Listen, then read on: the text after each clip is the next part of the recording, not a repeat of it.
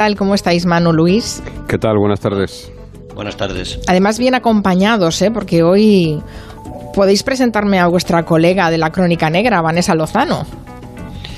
Diría que llegó con cara de becaria a Interview hace muchos años, cuando estábamos Manuel y yo allí. Sí. Y diría que ya nos ha superado, al menos, al menos en bastantes cosas, y en esta, entre otras cosas en esta, ¿no? Una historia que llegó a Interview de una chica que se había ido de Elche, Patricia Aguilar, con 18 años, que muy poca gente creía en ella, solo la familia, Noelia, alguna gente más, alguna abogada. Y Vanessa la siguió desde el primer día y el resultado es un libro, tantos años después de, una caída en la secta y un rescate, un libro fantástico. Qué piropazo, ¿eh, Vanessa, que te ha lanzado Rendueles? ¿Qué tal? Buenas tardes. Muchas gracias habéis trabajado juntos seguramente en más de, en más de un caso, ¿no? Sí. Os conocéis bien. También, también eh, hablaremos con Noelia Bru, con la, con la prima de Patricia. Eh, la puedo saludar, ¿verdad? Noelia, ¿cómo estás? Hola, muy buenas tardes.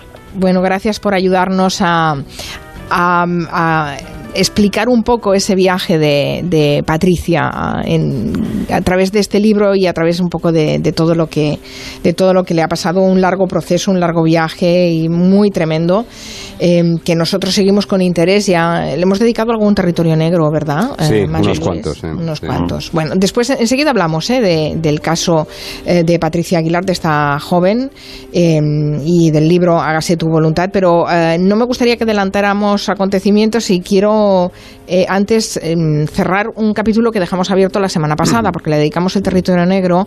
Se acordarán seguramente los oyentes, porque a todos nos dejó muy mal cuerpo el caso de Naira, ¿no? Nayara. Contamos, Nayara, perdona, mm. Nayara. Eh, contamos el juicio, pero también advertimos que estaba pendiente de conocerse exactamente la condena, y ya tenemos condena para este caso. Sí, la condena yo creo que no podía ser otra que la que ha sido, que es prisión permanente revisable para Iván Pardo, como autor del asesinato, de, de la muerte de esa niña, a la que golpeó, torturó, vejó, humilló y finalmente asesinó y dos años de, cárcel. El fiscal pedía tres para la abuela y el, y el, y el padrastro de la cría, ¿no? Eh, que se han saldado, bueno, pues la verdad es que no les ha salido mal el juicio del todo, ¿no? Dos años de prisión nada más. Y la sentencia contempla, pues un poco lo que se vio en el juicio y lo que apuntaron los informes forenses, ¿no? Que hubo una intención homicida, que no es que se le fuese de las manos ni nada parecido, sino que Iván Pardo era plenamente consciente de que lo que le estaba haciendo a Nayara podía acabar eh, con la vida de ella, ¿no? Y por tanto, bueno, pues se han encadenado unas cuantas prisiones permanentes revisables en las últimas semanas, la verdad, la correspondiente a los padres de Aarón, ese niño de Elche, ahora en este caso también, y mm, no es que eh, esté pasando nada raro, sino que todos los juicios que quedaron pendientes por la pandemia y por el confinamiento están saliendo ahora y claro, ya hay algunos que donde la, ley no tiene otro remedio que aplicar su, su máxima pena. Si está en el Código Penal, pues se aplica como corresponde. En fin, bueno, eh, cerramos ese capítulo que nos dejó, insisto, un cuerpo fatal la semana pasada. Es una historia terrible. Eh, la que nos va a ocupar hoy mm, yo creo que podríamos decir que al menos adelantar que tiene un final feliz, pero también es, es, bastante dura. Todo empieza cuando la familia de Patricia, que es una familia pues como la de cualquiera de nosotros, en Elche, en Alicante, sufre una pérdida, una muerte inesperada muy, muy temprana y a partir de ahí, de, de, este suceso, se desencadena una historia terrible que tiene a Patricia como protagonista. ¿Qué es lo que pasa en esa familia? ¿Quién me lo cuenta? ¿Manu, Luis? ¿Me lo cuenta Vanessa? mejor, mejor, mejor, ¿no? que es la que mejor conoce esta historia, desde luego. Pues Patricia, efectivamente, Patricia era una joven como, como cualquier otra, una adolescente. Eh, en su familia fallece muy tempranamente, con 29 años, su tío mayor, José, que era para ella como su hermano mayor, ¿no? El que la, le ayudaba a hacer los deberes, la llevaba al parque de atracciones, al cine y fallece en apenas tres meses de una enfermedad muy cruel de pancreatitis aguda que se lo, se lo lleva de forma fulminante. Entonces Patricia, imaginemos, con 16 años en su casa de Elche, con su, con su hogar patas arriba, eh, necesita respuestas, ¿no? Quiere saber qué, qué hay más allá de, qué hay detrás de la, de la muerte, qué, qué ha ocurrido, necesita apoyo, necesita cariño y lo busca en las redes sociales y en Internet. Lo que ella no esperaba es encontrarse con un tipo eh, de la peor calaña, ¿no? con Félix Steven Manrique, un tipo que ya llevaba años captando, reclutando chicas muy jóvenes eh, a través de las redes sociales y de grupos muy variopintos. Estaban más de 134 grupos eh, de todo tipo, de mochileros por el mundo, bebés y mamás, mm, jóvenes con, con afición a la música electrónica. En fin, llevaba mucho tiempo captando a chicas muy jóvenes eh, con un interés sexual y, con un interés eh, de explotación laboral también, ¿no? Como luego veremos. Imagínese que es una, es una niña, son 16 años, acaba de sufrir un, acontecimiento traumático en su familia, em, se encierra en sí misma, em, se vuelca en Internet porque es lo que tiene a mano, mm, podría haber hecho otra cosa, pero hace eso y ahí se encuentra con uno de los muchos depredadores que existen por la, por la red. Eh, es decir, que como ella habrá muchas otras personas. ¿no? Mm, Patricia, la verdad es que eh, podemos escuchar esa, esa voz, la voz de, Patricia, que ahora ya está rescatada eh, y que ha podido recuperar un poco su historia. Por, cierto, Vanessa, ¿qué tal se encuentra? O Noelia, que, que, la, que la tiene más cerca. ¿Cómo está Patricia? ¿Está bien?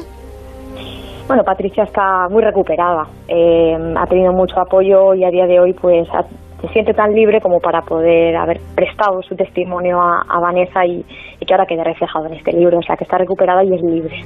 ¿Le, ayuda a hablar de, de este, todo este tiempo que estuvo en Perú y cómo la captaron y todo lo que le sucedió? por supuesto, es, terapéutico para ella, es liberador. De algún modo se quita esa culpa, la, que ha podido tener por el daño que se ha ocasionado ¿no? a la familia y a la gente que la buscó y, de algún modo le sirve también para entender, comprender y asimilar todo lo que le ha ocurrido. Vamos a escuchar a la propia Patricia eh, cómo nos cuenta ese momento en el que ella empieza a buscar respuestas a lo que le ha sucedido en Internet y encuentra un tipo que aparentemente la va a ayudar. Estaba buscando a alguien que me enseñara, alguien que me escuchara, alguien que, que me ayudara. Pero es que ya no solamente en el tema espiritual o en el tema de escucharme, no, es que va más allá. Es que incluso me ayudaba al principio en mis estudios. Y además que me sentía súper apoyada y de algún modo en deuda, porque es que me ayudó. O sea, al principio fueron todo ayudas, claro. Luego empezó a cobrarlas. ¿Cuándo desaparece de su casa, Patricia?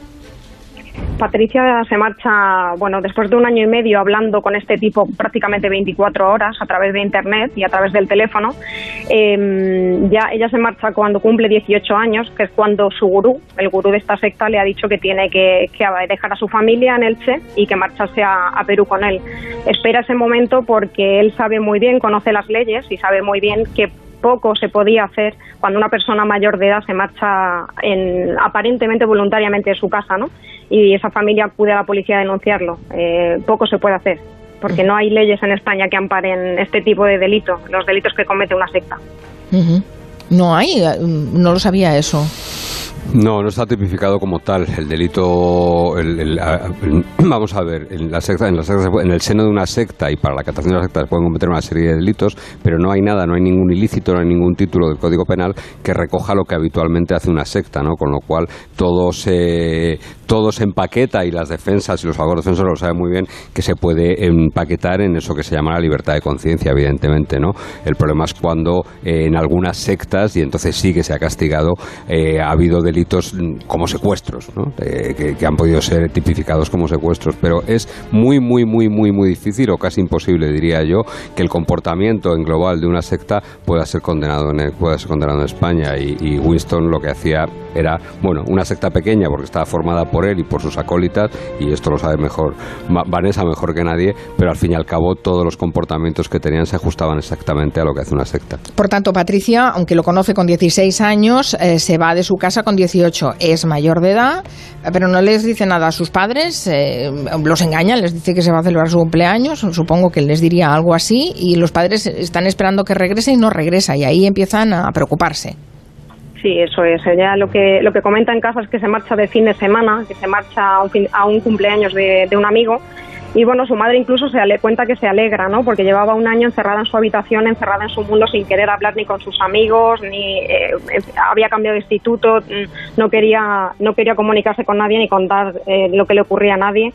Y después de un año y medio de que él empieza a ocupar todo su tiempo, eh, de que él empieza a ocupar incluso su tiempo de sueño, de que le diga con quién puede, con quién puede ir y con quién no, qué debe hacer, si tiene, tiene, si puede, cómo debe de vestirse, qué debe comer incluso o sea, ya empieza a ser una relación tóxica, pero ella obviamente no se da cuenta. Y después de un año y medio él la convence, eh, la doctrina, para que le robe 6.000 euros a su familia de la recaudación del negocio familiar y se marche con eso, compre un billete a Perú y se marche con él, dejando todo su mundo atrás y sin contar la verdad a nadie, ¿no? que es una de las características de este grupo sectario.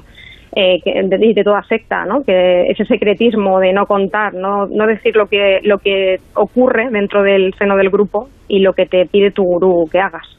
Claro, lo que se encuentra ella en Perú no tiene tampoco nada que ver con lo que el otro le iría contando. Se encuentra en una situación tremenda. ¿Qué, qué se encuentra ahí en Perú? El gurú de Patricia le había convencido de que el mundo tal y como lo conocemos iba a terminar. Él le habla incluso, y eso no sonará ¿no? a día de hoy, le habla incluso de, que una pandemia mundial puede venir y acabar con, con, la sociedad, tal y como la conocíamos eh, entonces, eh, con que puede venir algún tipo de guerra, con que, bueno, en fin, la convence de que, de que el mundo va a terminar y de que ellos son los elegidos por Dios para repoblar el nuevo mundo tras el apocalipsis. Ella acaba convencida, creyendo en eso firmemente, convencida, también acaba enamorada y de alguna manera idolatrando a este tipo, porque él se presenta, aparte de como un guía espiritual, también se presenta como una especie de novio, como, como una pareja. Y, ella va convencida a Perú de que va a iniciar una relación, en primer lugar sentimental y en segundo lugar espiritual con él y va a mejorar el mundo. Y lo que encuentra allí es que el tipo ya estaba casado incluso legalmente con otra mujer que había otras mujeres, que, eh, que tenía hijos con algunas de, esas mujeres incluso, y, bueno, y a partir de ahí relata toda una, toda una serie de abusos y un cautiverio terrible, em, una relación totalmente tóxica y sectaria, ¿no? Donde es el gurú quien elige, por ejemplo, cada noche con qué mujer debe dormir, con qué chica duerme, y las demás duermen en el suelo a sus pies, ¿no? podemos escuchar a la propia, propia Patricia recordando ese infierno. Entonces se le ocurrió decir, claro, ahora que ha pasado esto, a May he hecho esto, y tú muchas veces te me encaras, no te hago nada, pues es que voy a tener que pegarte a ti también. Pero así, reflexionándolo y todo, tal cual, así que mm, voy a tener que pegarte, acércate. Me dijo que me acercara para que, para que me pegara. Y yo decía, no, no me voy a acercar. Y dice, acércate, no me hagas así porque va a ser peor. Y yo decía que no, que no. A la tercera, no me hagas enojarme, no me hagas cabrearme más. O sea que al final me acerqué y me pegó con el látigo ese en las piernas, tres veces. Todo, todo esto, Mari Carmen, es porque Noelia había empezado con los padres de Patricia una pelea desde España, estaba haciendo ruido y ese ruido a él le molestaba en Perú, le hacía ir escondiéndose en distintos sitios, ¿no? Y toda la pelea de Noelia y de la familia le iba causando al gurú incomodidades, ¿no? Ya, y, lo pagaba con ella. No, con todas las que estaban ahí. Porque, y todo esto, mientras tanto, eh, aquí en, Elche, con, tus tíos, con tus padres, Noelia, supongo que vosotros, siguiendo la pista, desesperados, una distancia kilométrica y sin saber muy bien tampoco dónde estaba ella, ¿no? Bueno, es, una lucha desesperante que se encuentran hoy en día muchas familias. Eh, desaparece un familiar y, y de repente te topas con que hay una tercera persona detrás que ha provocado todo esto nosotros no teníamos ni idea de lo que le podría haber pasado a Patricia. Em, lo único que vimos era que, habían barreras, ¿no? Lo que hablabais antes, faltaban herramientas legales para poder avanzar aquí en España y, no hubo más remedio que, que, pelearlo desde la propia familia, investigar y, y, de ese modo pues empezar a encontrar una serie de documentos en la habitación, de salmos, de dibujos, de trámites para casarse en Perú, de cosas que, bueno, todo apuntaba que a Patricia eh, la habían captado a través de Internet en ese momento de vulnerabilidad. Eh, ¿Cuál fue mi sorpresa cuando me topé con él? Me topé con él por el mismo sitio que se la había llevado a través de Internet, pues lo conseguí encontrar y vi que, bueno, pues no solo tenía a Patricia entre las más de 3.000 menores que tenía agregadas en una cuenta, una de las tantas cuentas de Facebook, sino que habían eso, pues otras menores, otra menor española en este caso y, y bueno, pues que el contenido de esta, de esta página no era precisamente el que unos padres eh, quieren ver, ¿no? Como, como el que tiene un amigo agregado a su hija. Eh, este tipo se la llevó, nosotros mm, le perdimos la pista, llegamos a pensar incluso que podría haber muerto, eh, sabíamos que, que habían otras exadeptas y, y, nos pudimos unir a ellas, las encontré, nos unimos a, a las familias que habían eh, en Perú buscando también a, familiares desaparecidos y, que detrás de estas desapariciones estaba este tipo, Steven Manrique. Y, de algún modo hicimos grupo, hicimos piña y, bueno, fue un acierto, fue un acierto porque costó mucho encontrarlas. Él, él, sabía, era muy consciente de lo que hacía y sabía que debía esconderlas, ¿no? La presión funcionó y, de algún modo se sintió acorralado. Pero mientras tanto, eh, ella queda embarazada y, pasa ese embarazo y el parto también en, en la selva. Sí, eh, Patricia, el problema eh, que ocurrió nosotros lo teníamos, ¿no? Sabíamos que las intenciones de este tipo eran las de crear la sexta raza, que era la única que iba a sobrevivir ante el inminente apocalipsis. Y, sabíamos que podía pasar. Lo que nunca pensamos es que este tipo la iba a llevar hasta tal punto de tenerla escondida en la selva, eh, acompañada de cuatro niños, hijos también de él, y que iba a parir allí sola, sin ningún tipo de, opción a sanidad, a un médico, a un medicamento, a un control. Patricia podía haber muerto.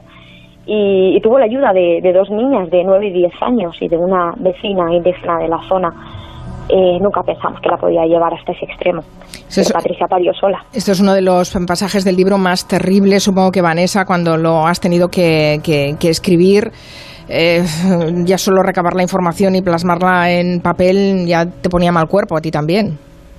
Sí, es, eh, la verdad que el relato que hace Patricia es el relato de una esclava, ¿no? Eh, pensamos que en pleno siglo XXI, no sé, eso es de otro mundo, de, de, una forma parte de una película y no, es el relato de una chica eh, joven, normal, de una familia normal, con, con un grupo de amigos normal, estudiosa, en fin, brillante, inteligente y, la verdad que el relato que hace no solo ya de cómo pasa ese embarazo y luego cómo da luz, sino de cómo el gurú va cambiando la de piso en piso, en un piso va perdiendo, en cada piso va perdiendo un derecho, ¿no? El derecho al agua caliente, el derecho a la electricidad, el derecho a salir a la calle y saber si es de día o de noche, qué hora es.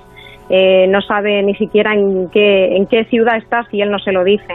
Eh, cómo todo, a lo largo de un año y medio, cómo él va despojándola de toda su, de, de, todo, incluso de su dignidad, y la lleva hasta esa chacra esa, esa especie de establo eh, destinada a la cría de aves y de ganado en mitad de la selva peruana, donde acaba dando a luz sola, la deja totalmente abandonada, mm, se deshace de ella y de los niños de algún modo y pone a las otras chicas, a las otras víctimas, las pone a trabajar en cocinas de restaurantes como camareras, en servicios de correos, mientras él pasa todo el día en la cama, dice que meditando. Mm. Ahora Patricia y las otras víctimas saben que lo que hacía era dormir, ¿no? mientras ellas le mantenían económicamente y también eh, hacían caso, no les quedaba otro remedio de, pues, eh, al final a su servicio sexual también. Vamos a escuchar a la propia Patricia. Lo que más rabia me da de esa situación es el peligro al que estaba expuesta ella y yo, obviamente, el no haber tenido un médico, porque era lo que yo estaba pidiendo desde el principio. O sea, yo estaba pidiendo un médico desde el principio a él y no me lo dio.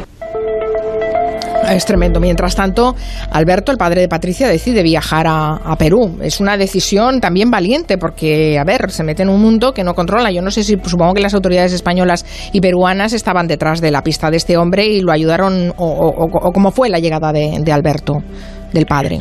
Sí, hubo un primer viaje de los padres de los dos, de Alberto y de Rosa. Eh, ven que la situación en Perú avanza, la situación con la policía y con la fiscalía de, de trata allí sí que avanza, cosa que en España a lo largo de un año y medio no, no habían podido hacer nada.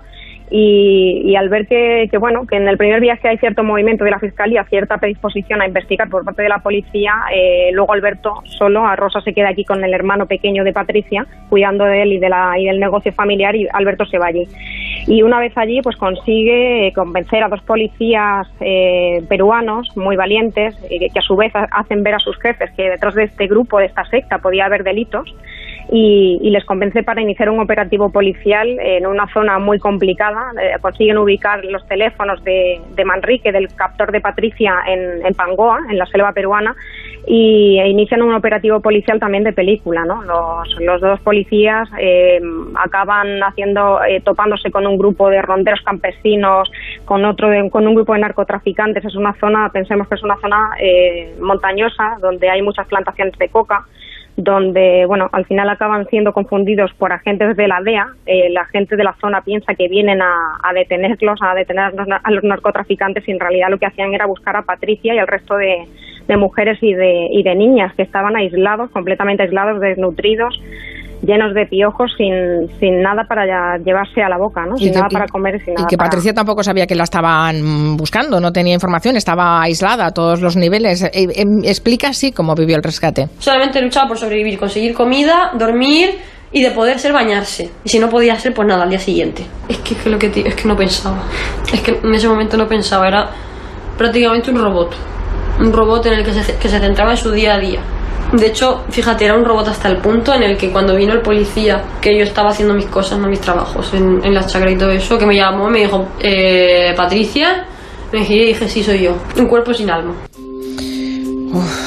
Bueno, cuando llega, cuando llega aquí, imagino, Noelia, que la principal preocupación de la familia es intentar que ella se, se, se restaure un poco, ¿no? Porque, claro, es, eh, tiene que reprogramarse en cierta forma, ¿no? Volver a una vida que ha abandonado y de la que ha perdido totalmente las referencias. Claro, el problema es que, que a Patricia la situaron en una vida, en una realidad paralela, donde le habían contado que que si alguna vez la encontrábamos la meteríamos en un psiquiátrico, la separaríamos de, de su hija, pero no solo nosotros, o sea, cualquier persona que estuviera fuera del grupo era, era un enemigo, era el mismísimo demonio, ¿no? A vista de, de Patricia. Ella muchas veces cuenta que, que cuando vio a ese policía de algún modo mm, se resignó, ¿no? Fue como, por un lado, alivio de decir, esto, este infierno se ha acabado, pero por otro el miedo de, bueno, ¿y ahora, ¿Y ahora qué va a pasar? ¿no? ¿Será vera- verdad eso del psiquiátrico? ¿Será verdad el que me van a separar de la niña? Necesito tiempo. Al final la clave siempre, siempre es la misma en, en este tipo de casos y es eh, sacarla de la influencia de- del líder del grupo, que deje de escuchar su voz, sus órdenes, que deje de repetir esos mantras, que vuelva a tener acceso a comida, a cariño, a una cama, descansar y poder pensar y poder volver a, a- a dudar, ¿no? Y, y solo hubo que dejarle tiempo para que ella misma, pues, pidiera poder ver a su padre que, que estaba allí esperando pacientemente a que Sí, estuviera sí. preparada. Que los padres también han tenido que pasar un, un infierno, de hecho, bueno, toda la, toda la familia. ¿Qué ha sido de este tipo, Luis Manu? ¿Qué, ¿Cómo acabó la cosa? Porque este... Pues bueno, Manrique está en la prisión. Condenado, ¿no? Está en una prisión, sí, sí, condenado a 20 años de prisión, aunque algunos seguidores andan dando la lata por ahí todavía, pero él está encarcelado en Perú a, a 20 años, sí. Bueno, y, pero siguen habiendo seguidores. Es que es, es increíble cómo la conexión con las sectas es muy Sí, pero déjame, de de- romper. déjame, ah, lo apuntaba Vanessa. Eh, Perú hizo mucho más por Patricia Aguilar que España, muchísimo más. Perú, la policía peruana, las autoridades peruanas hicieron bastante más por recuperar a, a- a- Patricia a su hija que, que lo que hizo la- las autoridades españolas. ¿eh? Y esos dos policías de los que hablaba también Vanessa son dos personajes muy, muy peculiares que además eh, me consta, y si no que lo diga Noelia, que mantienen una eh, estrecha y curiosa relación con Patricia y con, su, con el padre de Patricia sobre todo. Sí, todavía están, ah, están en contacto. Sí, sí, sí, seguimos en contacto no solo con los policías, o sea, con, muchas de las personas que ayudaron y, y participaron desde Perú, pero a nivel policial, a nivel de fiscalía, de Ministerio de la Mujer. Es verdad que, mm, que hubo muchas personas allí que, que actuaron de una forma imprevisible, ¿no? Al final Patricia era una española que había llegado allí, eh, todo parecía voluntario, pero entendieron el problema a la perfección, cosa que aquí bien por falta de herramientas, bien porque a veces, bueno, pues no, no hay mucho interés, ¿no? Eh, no se hizo y, y lo pasamos un poco mal, la verdad, lo pasamos un poco mal, nos sentimos bastante desamparados. Y Noelia, se, se fue, se os fue una chica, se os fue Patricia y os han vuelto dos. Sí, Y ese es el sí, final bueno. feliz también de esta historia, ¿no? Sí, sí. Sí, sí, sí. Ha vuelto Patricia con su hija Naomi. Ahora Patricia es, bueno, medio adolescente, pero, pero una gran mamá que, que, bueno, se dedica a intentar rehacer su vida, pero, pero bueno, ahora han venido dos, ¿no? O sea, uno intenta salvar una vida y al final pues salva salva varias, ¿no? No solo la de la de Naomi también, que es una alegría y es lo que ahora nos da un poquito el sentido a todo esto y se ha salvado la vida de las otras adeptas también, que a veces nos olvidamos de ellas, pero, pero bueno, están rehaciendo su vida también con sus familias, menos una, que comentabais, el grupo sigue, esta mujer sigue bajo las órdenes de Steven y, sigue un poco intentando volver a, a, conformar el grupo bajo las órdenes de, del gurú, ¿no? Desde la cárcel. Cuando seguíamos desde aquí toda la historia de Patricia, la verdad es que teníamos el corazón encogido por la situación de ella, por la situación de la familia. La verdad es que saber que ha podido explicarse, eh, que la hemos oído contándolo, que en cierta forma es poner las primeras piezas para reconstruirse, ¿no? Aceptar lo que te ha pasado como una experiencia, pero que, que tienes una vida por delante y te estás rehaciendo, ¿no? Y con tu familia al lado. Así que me alegro mucho, darle un abrazo de nuestra parte a, a Patricia y, y, muchas gracias por, por haber contado, por haber contado su historia, que seguro que ayuda a mucha gente. Gracias también a Vanessa, a Vanessa Lozano por haberla escrito y todos podemos tener acceso a, los detalles si quieren ampliar más la información y también a Manu Marlasca y Luis Rendueles para, para habernos traído a estas invitadas de lujo, a Vanessa Lozano y a Noelia Abru, al territorio negro. Muchas gracias a los cuatro. Muy bien, adiós. gracias. gracias. gracias.